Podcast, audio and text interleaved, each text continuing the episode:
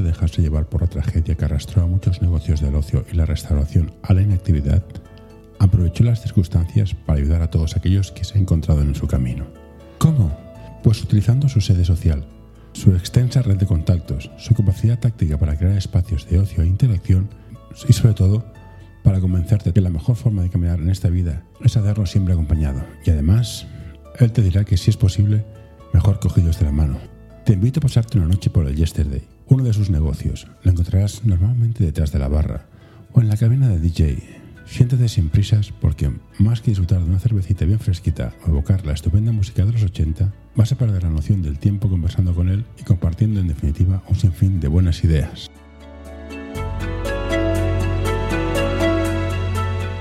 Hola Jesús, gracias por aceptar la invitación. Eh, bienvenido, vamos a tomar un café juntos. Entonces, mirando tu perfil, lo primero que me viene a la mente es, estás muy metido en temas de ayudar, solidaridad y valores. Y acabas haciendo cosas de social media marketing. Sí. ¿Cómo cuadra esto? Teniendo en cuenta que social media para mí es los de marketing. Ayuda a mantener este podcast en anorta.com barra colaborar ni somos malas personas, iremos al infierno. O sea, el infierno se diseñó para nosotros. ¿Se puede usar el social media para el bien? Pues yo creo que sí, yo creo que sí por un aspecto muy fundamental y es que las asociaciones, digamos, pequeñas y medianas necesitan muchísima visibilidad. Eh, hay una gigantesca cantidad de asociaciones, eh, ya solamente en Cataluña, pero bueno, en toda España, en todos lados, que necesitan muchísima visibilidad. Eh, dentro de sus prioridades o de sus objetivos, pues muchas veces pues no pueden tener este, no pueden darle esta importancia que tiene el hecho de que no solamente hagan el bien, ¿no? Como tú dices, sino también de que la gente se entere, porque al final pues pasan muchas dificultades y es necesario porque la gente sepa lo que hacen, y organizar un poco pues diferentes actividades que, que, sean como un extra más allá de lo que ellos hacen, ¿no? Pero visibilidad te refieres a generar ingresos para hacer cosas, para poner en relieve una problemática, una situación, para crear un estado de opinión, para cambiar las normas, para que todo para que sea distinto. ¿Qué es visibilidad? Pues al final es comprar publicidad. Claro. A ver, visibilidad sobre todo, en primer lugar, pues al final todas defienden el hecho de sensibilizar eh, a los colectivos que, ellos ayudan, ¿no? Ya sea las entidades eh, socioeducativas respecto a la infancia y jóvenes vulnerables, o puede ser, por ejemplo, las entidades LGTBI, pues cada vez que se que desgraciadamente pues hay un caso de LGTBI-fobia, las entidades eh, feministas en relación a toda la violencia de, de género. Entonces, pues claro, cada asociación tiene su calendario de actividades, su hoja de, ruta, y más allá de esas actividades que hacen, también eh, les es muy interesante el hecho de incidir mucho eh, en todas estas cosas.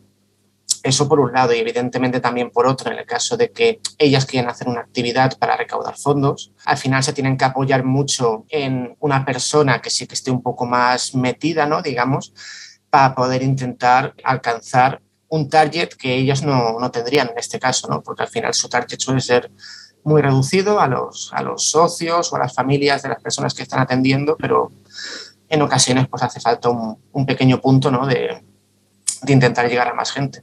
¿Y en la asociación que estás tú ahora, qué es el objetivo que tenéis en mente? Nuestra asociación es básicamente una asociación que ayuda a, a otras asociaciones.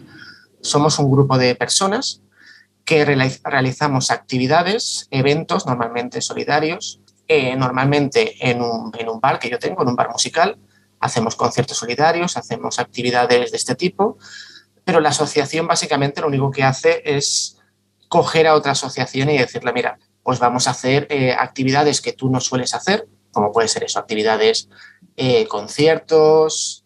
Esto, por ejemplo, tuvo mucho valor en el, en el COVID porque hay muchas asociaciones que se reunían en centros cívicos que estaban cerrados por COVID, por, por todo el tema sanitario. Había muchas entidades que su única fuente de ingresos eran ferias, como las asociaciones animalistas, por ejemplo. Ellas, eh, la, mayoría de, la mayoría no están subvencionadas, entonces la única manera que tienen de generar ingresos para poder, en el caso de que se encuentren a un animal en la calle y le quieran salvar la vida, hablando mal y pronto, es el hecho de lo que puedan conseguir de ferias, vendiendo cosas que les dona la gente, o eso, montando, montando paradetas. Bueno, entonces nosotros cogimos el bar, mi bar musical que estaba cerrado, y dijimos, bueno, yo no puedo ejercer mi actividad como bar musical, pero sí que puedo cederte el local para que tú eh, montes ahí tu, tu, paradeta, ¿no? Cumpliendo toda la normativa COVID, pero bueno, que tengas un sitio donde poder explotar, ¿no? O sea, poder tener una mínima fuente de ingresos entonces, a partir de ahí, pues con paradetas, con conciertos solidarios, con, con exposiciones, con... hemos hecho muchísimas actividades, pero siempre en conjunto con otra entidad, ¿no? Digamos. Y en este entorno que te mueves, la aportación privada y la pública, ¿cómo la ves? ¿Está equilibrada? ¿Dependéis mucho del sector público? ¿Cómo funcionaría esto? Es decir, te pongo un ejemplo. Conozco de buena tinta el fenómeno de las familias monoparentales, que son madres, básicamente esto vive de asociaciones externas, porque el sector público no da, por lo que sea, por ideología, por finanzas, no da. ¿Cómo lo ves tú? Eh, ¿La sociedad está preparada moralmente para ayudar a ciertas causas? ¿O, es lentamente, este evento público que ha de poner el dinero para hacerlo? Eh, desgraciadamente, eh, desgraciadamente ahora mismo se depende muchísimo de tema público a nivel de subvenciones yo, por ejemplo, soy de, soy de Santa Coloma de Gramanet, una ciudad conocida también por sus altos índices de pobreza y por la necesidad que hay de, de un sector social fuerte que pueda ayudar y que pueda, digamos, pues eh, llegar hasta donde, hasta, hasta donde los servicios públicos no llegan, ¿no? Porque realmente no llegan, o sea, cuando hay situaciones, o sea, nunca llegan y se vio de manifiesto, sobre todo con el COVID, que llegaban menos aún, porque claro, se dispararon muchísimas necesidades entonces, es necesaria la financiación, pero es muy complicado que los ayuntamientos lleguen y la Generalitat también, porque el ayuntamiento te va a decir que, al final depende del dinero de la Generalitat y la Generalitat te va a decir que depende del gobierno del Estado español y el Estado y el gobierno del Estado español te va a decir que depende de la Unión Europea y así es una serie de escalones, ¿no? En los cuales pues todo el mundo te va a decir que bueno que, que hace lo que puede y respecto al sector privado, que es que nosotros, por ejemplo, solamente pedimos ayuda a empresas, o sea, no, no, no aspiramos a ninguna subvención pública, solamente aspiramos a que nos ayuden empresas o otros comercios para hacer una red de cooperación eh, en este caso.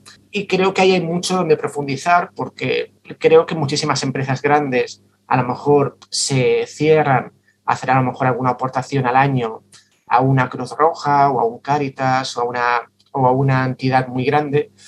Y a veces, por ejemplo, pues creo que hace falta un poco educar en ese sentido para intentar que las empresas grandes diversifiquen un poco y extiendan algo muy similar a, por ejemplo, lo que hace la, obra social La Caixa. Yo, por ejemplo, creo que lo hace muy bien.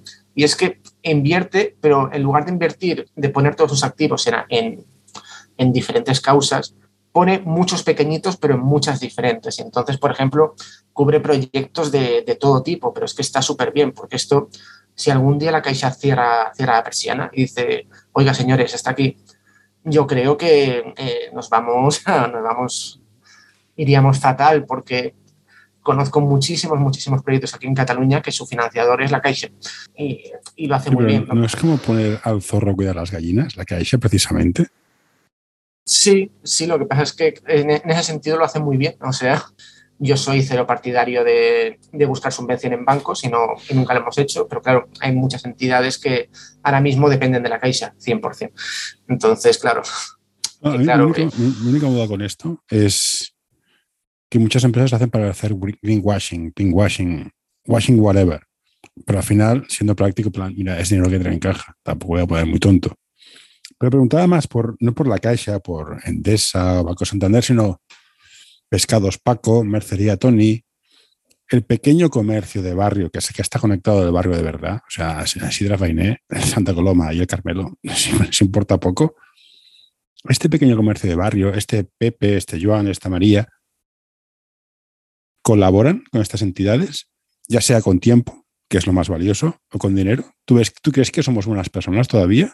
Sí, sí, en Santa Coloma, al menos en Santa Coloma, en Barcelona es más grande, es difícil de... Pero si se trabaja bien, sí, si se trabaja y tú llegas y transmites el mensaje y y también es muy importante explicar a quién y para qué estás ayudando, porque y como son mucho, lo que nosotros ayudamos son muchos proyectos de ciudad, que al final es de vecino a vecino o de, de, hombro con hombro, es de muchísima proximidad. Nosotros, ah, por ejemplo, en abril tenemos un evento solidario eh, para un, centro abierto también que, se encarga de atender a, niños y jóvenes en situación de vulnerabilidad. Y, por ejemplo, hemos hecho piña con un restaurante de aquí de la zona, y en otras ocasiones pues también hacemos piña con diferentes comercios de la calle. Aunque bueno, uno de mis principales objetivos es, extender esta, esta red para intentar que la gente pues pueda ir eh, uniéndose, ayudándole, explicándole bien las cosas. Llevo desde 2016 haciendo esto y ya pues muchísimos comercios pues la verdad es que si tú se lo explicas bien prácticamente nadie te dice te va a decir que no, la verdad. O sea, de una manera u otra siempre colaboran y siempre... Y al final se sienten, se sienten bien de haberlo hecho cuando ven los resultados, pero es muy importante eso, explicarlo bien, la transparencia y hacerles entender a cada comercio que al final, pues bueno, pues yo creo que si, si tú ayudas a este tejido social de una manera, te lo va a devolver. Sí que es verdad que hablando, hablando Mari Claro, tú estás ayudando a, gente pobre que a lo mejor pues no es, que a lo mejor luego pues no va a ir a tu restaurante o lo que sea, pero bueno, pero no deja de ser un tejido que todos estamos más o menos conectados y yo creo que si que si tú haces, si tú ayudas, al final de alguna manera vas a, vas a poder eh, sentirte recompensado por, porque al final, si no nos ayudamos los unos a los otros, el, tanto el sector comercial como el social estamos muy fastidiados. Bueno, yo creo que la mayoría de sectores estamos muy, muy fastidiados y como no hagamos piña entre todos, eh, va a ser muy complicado salir de una situación que, no, creo que por ahora no pinta, no pinta mejor, no pinta la mejora, la verdad. ¿Y tú crees que la solidaridad, solidaridad, bueno, lo que sea, cuanto más cerca mejor? Y te pongo un ejemplo. En el colegio de mis hijos hacen campañas para Guinea Ecuatorial. fantástico. La gente lo pasa muy mal, pero yo aquí abajo tengo dos vecinos que no pueden llegar a fin de mes. ¿Cómo lo ordenamos esto? O es, mira, haz lo que puedas con quien quieras y ya veremos. Y te lo comento porque hay gente con mucha pasta, pero creo fue el Tulchón, que estaba hasta el gorro de dar pasta a asociaciones benéficas y nunca llegaba porque la estructura para mantenerla era tan cara que se comía todo el presupuesto y montó una por el aparte. Mm. ¿Qué es mejor? Mira, ayudo a lo que tengo cerca, doy dinero y ya me olvido. Mira, yo, yo, colaboro con Caritas y ya quedó bien, o con quien sea. ¿Qué es mejor, la cercanía, el de al lado o el de lejos?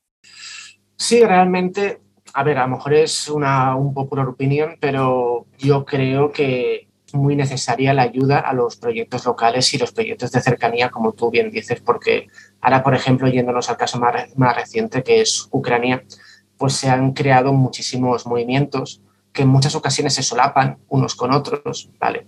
Por una falta de organización y muchas veces, pues luego esa ayuda que tú quieres dar con la mejor de las intenciones, a lo mejor se queda mucho por el camino y no consigues eh, y, y, nunca vas a saber exactamente qué porcentaje de la ayuda que tú has dado va a llegar finalmente en estos proyectos tan grandes y tal.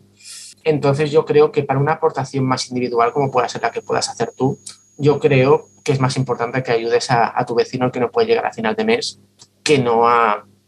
Porque para eso hay muchísimas empresas ya que, que dan muchísima pasta a Cruz Roja anualmente.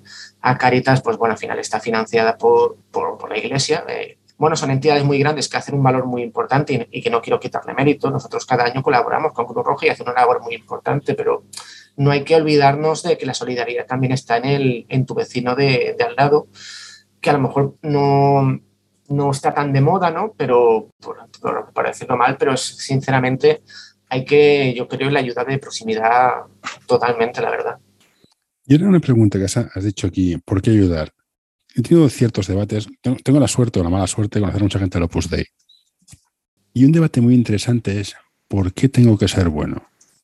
No, porque Dios te castiga. Hombre, somos, ¿hemos de ser buenos porque si no nos castigarán o si no, otro no nos ayudará? ¿Hemos de ser bueno porque ser bueno es intrínsecamente mejor que no serlo? yo creo que es interesante, más allá de ser bueno o ser malo, sentirte bien con, contigo mismo. O sea, hacer un poco lo que te haga feliz. Si a ti te va a hacer infeliz en dar, por ejemplo, no sé, 50 euros a una causa solidaria porque o bien porque lo necesitas, o bien porque después de darlo piensas, joder, es que no estoy convencido de hacer esto, pues yo te recomiendo que no, que no lo hagas. Ahora bien, si tú haciendo este tipo de, acciones, porque siendo sinceros, la mayoría de gente que está más implicada con esto es porque se ha visto afectada directamente.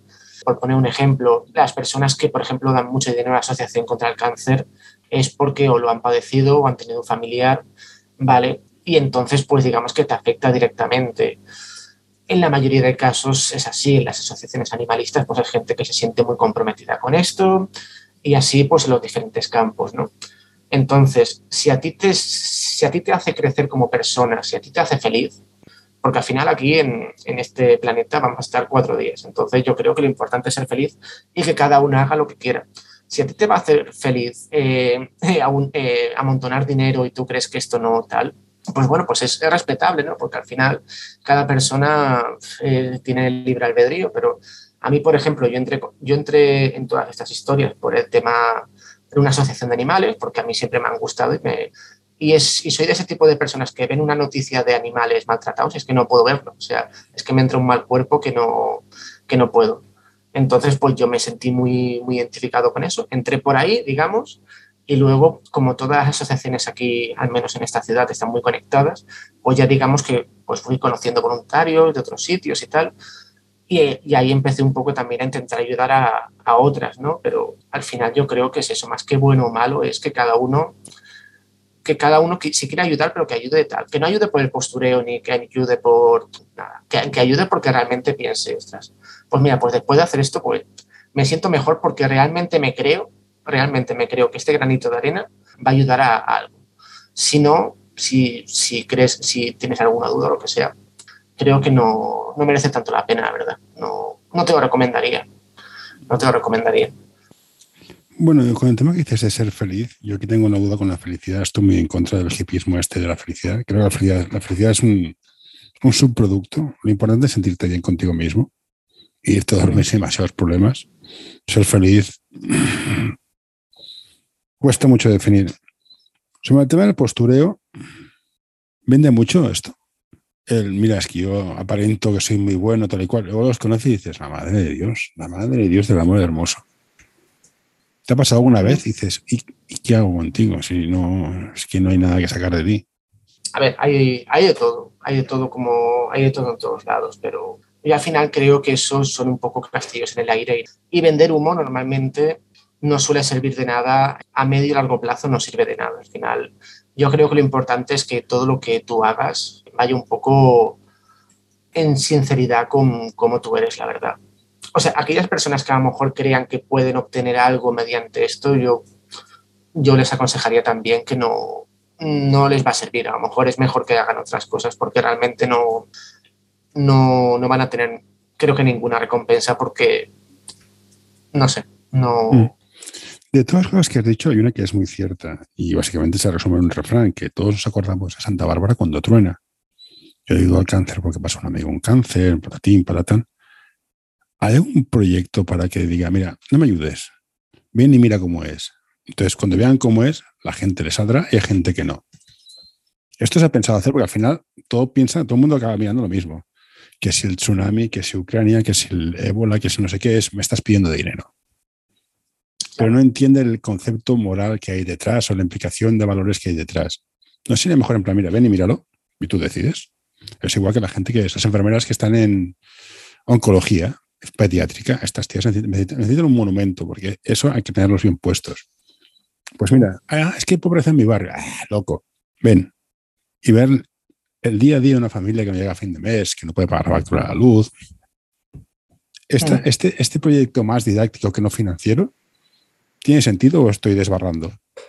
Es, yo creo que es lo más importante. O sea, yo, por ejemplo, la función que intento hacer es, yo llevo eso, en 2018 inicié el proyecto este de hacer 12 conceptos solidarios, uno para, uno para cada causa, pero como tú bien dices, eh, la palabra solidaridad yo creo que está muy explotada y se hacen muchísimas actividades solidarias. Entonces, lo que yo hice lo que a mí me pareció que era, era más, iba a ser más exitoso, es hacer conciertos de gente que seguramente tú irías a ver aunque no sea solidario. La entrada era gratuita, o sea que tú vas a entrar, vas a ver a este artista que seguramente vendrías, aunque, o sea, el componente solidario lo ponía en, muy segundo plano. Y simplemente ahí lo que se hacía es que si tú te tomas una cerveza, que te va a costar igual que cualquier otro día, pero ese dinero el bar lo va a donar a esta causa. Entonces, eh, la persona ni tenía que pagar, o sea, no tenía que pagar por ser solidario, porque entraba gratis y se tomó una cerveza como se tomaría cualquier otro día, y además ve un concierto de un artista que, bueno, simplemente entraba a traer artistas que fueran muy populares y que, pues eso, que la gente viniera, o sea, que si quitara eh, lo solidario, que fuera un evento que igualmente fuera atractivo para la gente. Y creo que así era la única, y sigo pensando que es la única manera de atraer a la gente, porque una vez que la traes, sí que es verdad que al principio del concierto pues ya le explicas. Ya viene la, chica a hablar o incluso se pasa un vídeo y entonces ya le explicas eh, de qué está yendo la historia eh, y, o a la salida repartes dípticos con información de tal. Y es un poco el tema este de, primero, a la gente la tienes que atraer en principio de otra manera y luego cuando ya está allí tú le puedes explicar.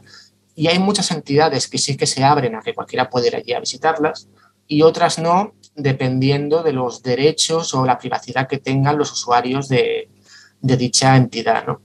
Por ejemplo, está la Casa de los Chuclis, que son niños eh, de cáncer infantil, allí en el, en el Valle Brón, si mal no recuerdo, que creo que ahí, por ejemplo, de vez en cuando sí que abren puertas para, por si los quieren visitar y tal, y abordan un poco el tema del cáncer infantil, también haciendo...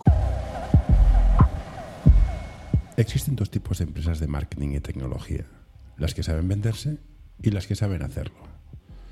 Como ves por este anuncio, nosotros somos de las segundas. Visítanos en anorta.com y descubrirás qué podemos hacer por ti. Conciertos eh, por toda Cataluña, conciertos muy masivos, te estoy hablando de una entidad bastante grande, pero bueno, lo, abordan de una manera muy simpática y, sin caer en el dramatismo, que lo tiene, pero lo intentan vender de una manera bastante divertida y tal, y vendiendo gorras y bueno. Hay entidades que digamos que están más abiertas a que la gente venga y las conozca y hay otras que a lo mejor están un poco más cerradas. Hablamos a lo mejor de gente que toca a usuarios que no son de aquí, que son de diferentes culturas, que a lo mejor pues están un poco más cerradas y es un poco más difícil acceder a ellas, como es el caso, por ejemplo, de la del concierto de, este mes, ¿no? que atiende a mucha población que no es de aquí, y entonces pues les cuesta un poquito, pero bueno, ya sería otro debate, el tema de integración. Pero claro, todas las que tocan más tema de integración es más complicado porque les cuesta mucho a los usuarios abrirse y la entidad es muy difícil decir, oye, venid, y verlo porque los propios usuarios aún están muy cerrados a, a poder relacionarse, ¿no? digamos, con... ¿Cuál es el, tema que crees que más cuesta comunicar? Decías tú la inmigración, eh, ahora hay un jaleo entre las TERFs, las trans, eh, la inmigración, eh, la igualdad. ¿Cuál es el tema que más te cuesta comunicar? la palabra vender queda muy fea en este contexto.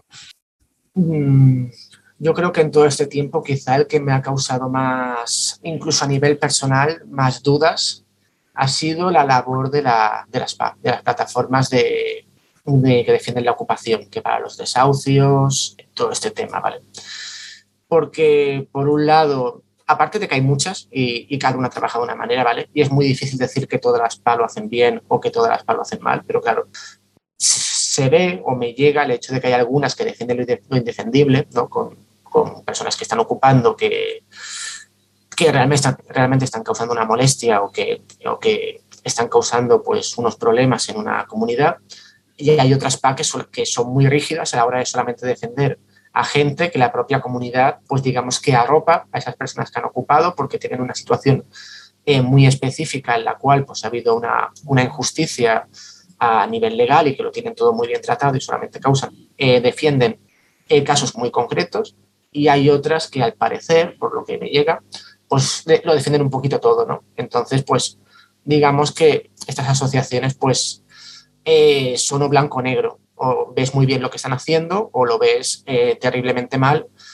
También un poco de lo que comentábamos antes de tu vivencia personal, ¿no? Si tienes, si tienes o, o has conocido a alguien que le han entrado unos ocupas en casa, pues evidentemente vas a pensar que esta gente, ¿por qué está haciendo esto? ¿Por qué está ayudando a esta gente que tal? o según tu posicionamiento, pues puedes pensar, mira, pues están ayudando a esta gente pobrecita que no tiene dónde vivir, ¿no?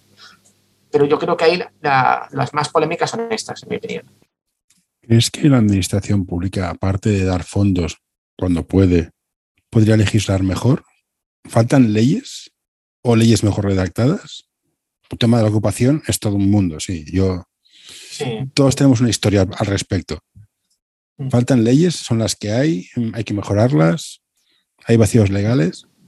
Pues mira, como bien decía un, amigo mío que aprecio mucho, que es presidente de una asociación LGTBI, entró a hablar al pleno del ayuntamiento y dijo una frase que yo considero muy cierta, y es que la sociedad nunca la han cambiado los políticos, sino que la han cambiado eh, los activistas. Y creo que las leyes tendrían que ir un poco en línea con la evolución que se está intentando hacer desde la parte del sector social. Y creo que habría que, evidentemente, hay muchas carencias con la, con la legislación pues, en este tema y, y en otros. Esos vacíos pues eh, se creen polémicas y... Aquí entramos en un tema un poco político, pero ya que estamos te lo pregunto.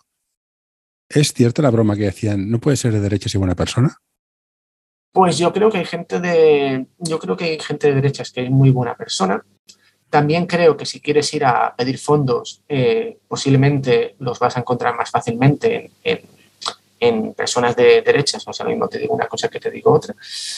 Eh, pero yo concretamente no, no, me siento identificado con esa posición política, pero sí que es cierto que hay personas que, o sea, si tú quieres obtener financiamiento y financiamiento rápido y sin que y sin que te hagan tantas preguntas, digamos, o sea, siempre hay personas que, y grandes cuentas y tal, que los grandes financiadores de, de cuentas, digamos, la mayoría suelen ser gente muy adinerada de, toda la vida que eh, no sé, por ejemplo, hay muchas, hay muchas familias eh, de toda la vida y tal que, que, muchas veces lo hacen a lo mejor por, tradición o lo que sea, pero bueno. Entonces, bueno, claro, ¿qué se va a decir? A mí, por ejemplo, no es un posicionamiento que vaya conmigo, pero sí que es cierto que es un poco el mismo tema que hablaba antes de la caixa, ¿no? Que dan mucha pasta y el día que cierren el chiringuito, pues hostia, pero también son los mismos que desahucian a gente o que, bueno, pues como todo, como todo banco, pues también tiene su parte fastidiada, ¿no? Pues un poco la comparativa sería igual. Estas familias, pues, en muchas ocasiones, pues, hacen grandes donaciones y tal, y, hay muchas entidades, pues, que esta gente la tienen muy bien, la tienen muy bien vista, pero claro, a mí no... Bueno, esto, perdóname la broma, esto decía Faemino, que cuando era joven, no sé si Faemino era cansado, que cuando era joven era católico y era comunista cuando empezó a ganar dinero se hizo socialdemócrata. Entonces, o el chiste famoso de cuando eres joven, si no eres rojo, eh, no tienes corazón, y si cuando eres mayor no eres de, derecha, es que no tienes cerebro. Es complicado este punto, pero bueno, la política es así divertida. Total, yo no me dedico a esto, así que me da igual. ¿Qué valores crees que son los que habría que implantar en la sociedad? Implantar, dicho de un forma más, más, más, más darwiniano. ¿Qué es lo que debe aprender un niño como valor? igualdad, mm, esfuerzo, mm, el que se esfuerza gana, hay que ser todos iguales, hay que igualar por abajo, igualar por arriba. ¿Qué valor es el, fundamental? Hombre, pues es que el tema este del esfuerzo, como, como hay tantas veces que aunque te esfuerces no vas a, no vas a conseguir tus objetivos. que tú digas, ¿eh? yo he dicho los que tengo, yo me sé de memoria. Yo diría que lo más importante yo opino mucho sobre la cooperación y sobre ya no solamente, ya no solamente ayudar a los objetivos a, los, a las personas más vulnerables, sino yo hablo de la cooperación, de que creo que nos falta entre nosotros también apoyarnos más a, a nivel personal, de cuando estés mal, pedir ayuda. Y cuando estés mal, de, de tomarte un café y, no, y que no te dé vergüenza o no te dé reparo eh, pedir ayuda tanto que cuando te la piden a ti, pues también eh, pues intentar, intentar estar. Eh, creo que en una situación que abrimos ahora el COVID, en la cual pues ahora ya se ha, se ha destapado el bote de, de, la salud mental, que ya lo venía advirtiendo y poco a poco pues está viendo que es una cosa... Creo que el COVID nos ha enseñado mucho esto y como estábamos aislados, pues creo que muchas personas nos dimos cuenta de lo necesario que es el, el que nos de, dejarnos ayudar ¿no? por los demás entonces, no sé si sería mejor un valor como el que te iba a decir, pero a mí me parece muy importante el tema de, de la cooperación. De... A mí me ha gustado mucho lo que has dicho de pedir ayuda. ¿Por qué cuesta tanto? ¿Por qué decimos mucho, no, pídeme ayuda? Nos cuesta un huevo pedirla y cuando la pedimos decimos, uy, ¿qué ha quedado? Mm. ¿Cómo? Entre lo que me cuesta y el que me vas a ignorar, ¿cómo arreglamos esto? ¿Y por qué luego no dedicamos el tiempo, que al final es lo que más importa, para sentar y tomar un café con la gente? ¿Qué nos falla? ¿El tiempo va muy rápido? Eso me gustaría saber a mí, sí. Eh, yo creo que estamos muy, estamos muy cerrados. Creo que para muchas personas eh, el COVID fue un antes y un después de darse cuenta de ciertas cosas. creo que nos, de alguna manera, este varapalo eh, nos educó a, muchos a nivel, a nivel de sentirnos bien con nosotros mismos y darnos cuenta de, de que en la vida vamos, pasamos muy rápido y muchas veces eh, no nos damos cuenta de lo que tenemos alrededor y ni siquiera nos damos cuenta de, de, lo que tenemos dentro, de los problemas y vamos un día, otro, otro, otro, con las agendas, con los calendarios. Y es lo que, es lo que, es lo que estábamos comentando, cuesta, cuesta muchísimo, no sabría decirte el por qué, creo que al final nos hemos ido habituando a una vida en la cual ser autosuficientes y, y al final creo que nos estamos dando cuenta de que es necesario eh, a veces parar el tren y decir, oye, pues un café, tal. Y es tan importante, creo que es tan importante el hecho de tú pedir ayuda y, y, abrirte con todo lo que cuesta, como que cuando te la piden a ti, pues también desconectar y no pensar que esto es una quedada de cortesía, sino realmente sentarte, intentar empatizar, intentar hacer un esfuerzo por esa persona a la que, a la que realmente aprecias, pero como tenemos como un chip todo el rato de, de una cosa a otra a otra, muchas veces no nos detenemos a, a valorar y a profundizar en ciertas experiencias, como puede ser que un amigo te esté contando sus problemas, que para él a lo mejor son muy importantes, y a lo mejor tú ya estás pensando ¿no? en lo que vas a hacer mañana, y aunque le tengas mucho aprecio, es que tenemos tan metido ¿no? que cuesta mucho y creo que en ese sentido, pues, humanizarnos un, poco más, ¿no? volver un poco a, a eso. Pregunta trampa. ¿Cuándo fue la última vez que estuviste con alguien a la que querías mucho en la playa mirando el mar sin hablar 10 minutos, 15 minutos? No me acuerdo. Ese es el problema. ¿La música mansa a las fieras o está hecha para enamorar? Mm, yo creo que la música incentiva cualquier estado de, ánimo. Creo que sirve tanto para una cosa como para, para, la otra, la verdad. Yo es que, ya te digo, tengo, tengo un bar musical, entonces eh, vivo un poco de esto y la verdad que crea cualquier tipo de ambiente que, puedas, que puedas imaginar. Es una cosa tan, tan grande, tan gigantesca y que mueve tanto que, es difícil de, medir un poco, la verdad. Me leí un libro que se llama Alta Fidelidad, no sé si has visto el libro, la película, y hay una frase que me encantó. La música pop o se hizo para que te sintieras mal o te sientes mal porque alguien empezó a hacer música pop. ¿Con qué te quedas? bueno, eh, yo creo que con la segunda. yo creo que con la segunda. Y mira que yo pongo, pongo muchísima, muchísima música pop, pero sí que es cierto que, bueno, ha tenido siempre muchísima pegada, ¿no? Yo creo que ha sido uno de los estilos que más, que más siempre han, han funcionado. Pero bueno, evidentemente no sé, no lo puedo has estado, comparar. Has, estado detrás de la barra. ¿Es cierto que barras de bar vertederos de amor? sí, sí, y y tras la barra del bar eh, una vida se va también, como diría. Sí, sí. No, eh, las personas que escribieron eso sabían bien lo que había, lo que había detrás. Bueno, no te quiero robar más tiempo. Eh, ahora estás haciendo temas de redes sociales o diseño de redes sociales para asociaciones. Tengo que apuntar algo que se llama XUS, XUS. Sí. ¿Qué es lo de XUS? Pues mira, este es un proyecto que, que hemos iniciado hace poco. Eh, también un poco me, han ayudado a asesorarme varias personas y tal que, tenemos en, que tenemos en común. Y bueno, yo llevo mucho tiempo llevando redes sociales. Eh, algunas las llevaba de, forma gratuita, como un voluntariado para... O sea, mi manera de hacer voluntariado en X entidades pues era el tema este de, llevar sus redes sociales, porque, pues bueno, eh, como te he comentado antes, no había, las entidades no suelen tener una persona encargada de esto porque ya bastante tienen con todo lo que tienen. que ya te adelanto que todas van saturadísimas, entonces pues no, no tienen una persona que se encargue de eso cuando también pues es muy necesario, porque no solamente importa lo que haces y que lo haces bien, sino que también es importante que la gente lo sepa, lo que haces bien, porque es muy importante la transparencia, la credibilidad y es importante que la gente sepa lo que haces por si algún día necesitas ayuda de, de la gente, pues que sepan un poco qué es lo que haces y que no, que no vivas invisibilizado. A partir de ahí, pues siempre he trabajado en un contexto social, eh, mi bar musical también lo he enfocado mucho a un tema social y siempre me ha funcionado muy bien. He ido trabajando y bueno, a partir de aquí pues ha, habido varias empresas que me, han, que me han contratado para llevar las redes sociales. Eh, y entonces pues a partir de aquí pues he decidido profesionalizarme y abrirme un poco a que si hay otras empresas que quieran que yo les ayude o, asociaciones que quieran que yo les ayude a crear planes de comunicación personalizados que tengan también mucho que ver con, con, dar, un valor, con dar un valor añadido, cada uno pues en su contexto, ¿no? Vaya, que no solamente se trate de vender zapatos, sino que cuando vendes el zapato, pues estés vendiendo pues algo más, ¿no?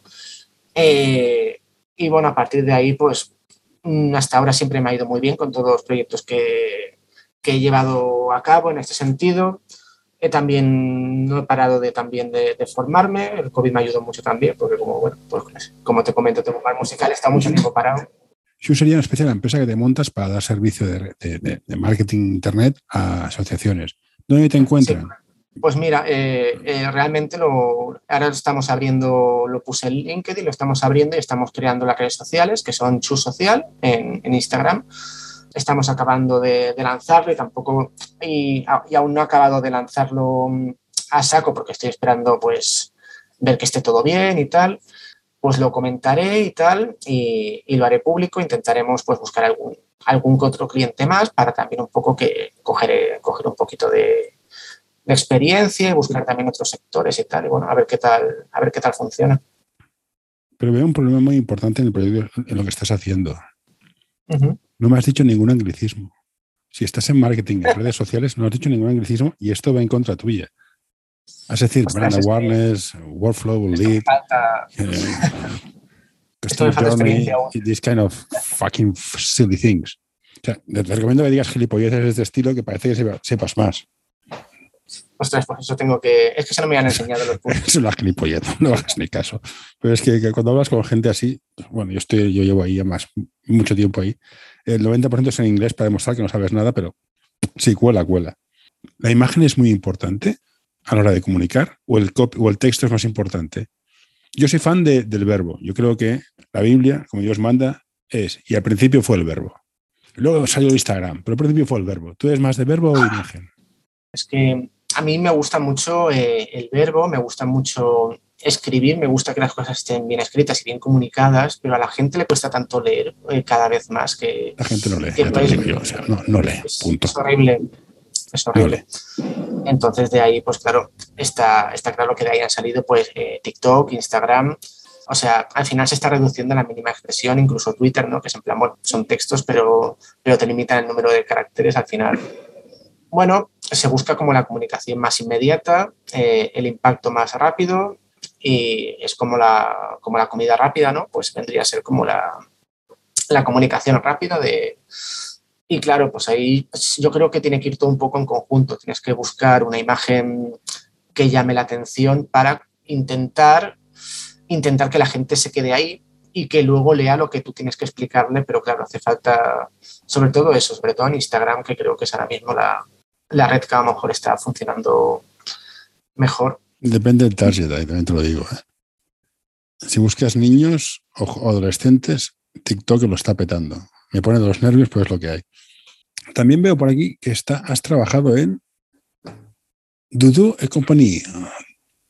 ¿Esto? Sí, es, una de las Esas cosas francesas. Y es que a mí, el francés me mata. Me pitié toda mi vida estudiando inglés y acabé en una empresa francesa. Y dices, manda, manda narices. Pero bueno. Esto que te comentaba, esta última empresa. Sí, eh, en esto que estamos montando, de esto que he montado de, de Chu, Social Media, o sea, yo si no lo hubiera montado si no fuera porque ya tenía, digamos, eh, las bases, ¿no? Que son dos empresas con las, que, con las que he empezado a trabajar, que una es pues, Top Toys, que es una distribuidora de juguetes, y otra que es eh, Dudu, que es una empresa multinacional de, de peluches francesas que tiene una, una sede aquí en, en, España. Y un poco pues es, es por donde he empezado a trabajar, aparte de las asociaciones que ya estaba llevando y tal, y las propias, y las propias redes sociales que llevo yo de, de cosas que son de mi propiedad. Pues bueno, hemos empezado, hemos empezado por ahí, pero bueno, que Dudu al final eh, vende peluches, para que te hagas una... Bueno, pues para no estirarlo más, vamos, vamos, vamos a ir cerrando. Una canción. Una canción, uy, te podría decir muchas. A mí me gusta mucho eh, Leila de, de Derek and the Dominos, que era... La original. La original, sí. Vale. A, mí, a mí me encantaba, la verdad. Es una de esas canciones que cuando empieza a sonar los, los cuatro primeros segundos ya, ya sabes, o sea, tienen, bueno, pues una, una guitarra muy potente, como no puede ser de otra manera. Y ya por último, un libro que creas que estás. Sin... Ayuda a mantener este podcast en anorta.com barra colaborar. Realiza cosas para mí. Deja de pensar. A ver, es que es, es, muy friki, pero si te soy sincero, a mí el, el libro que más me, me, abrió, o sea, el que más me marcó fue El Señor de los Anillos. O sea, vale. es... Yo me lo he leído dos veces, o sea, que tampoco te voy a decir que no, ¿eh? Fue como el primer libro así tocho, ¿sabes? Porque encima yo tenía la versión que eran los tres en... Separado. En uno. ¿A tres en uno? Ostras, no, eso, eso, es muy heavy. Sí, sí, eso era un tocho que no veas, pero... Y fue el primer libro así que me atreví a leer así en plan... Por voluntad propia y así tocho, fue el primero. Te preguntaría más cosillas, pero estaríamos haciendo ya tertulia de bar sobre música, Eric Clapton y todas estas cosas. Con lo cual, Quedemos con que has montado Chus, que dentro de 15 días o así saldrá definitivamente y que quiera contactar, sí. que te conté por allí. Entonces, pues por mi parte, gracias. gracias. por estar aquí, un placer y ahora pulsaré el botón de parar de grabar, no colgaré, pulso.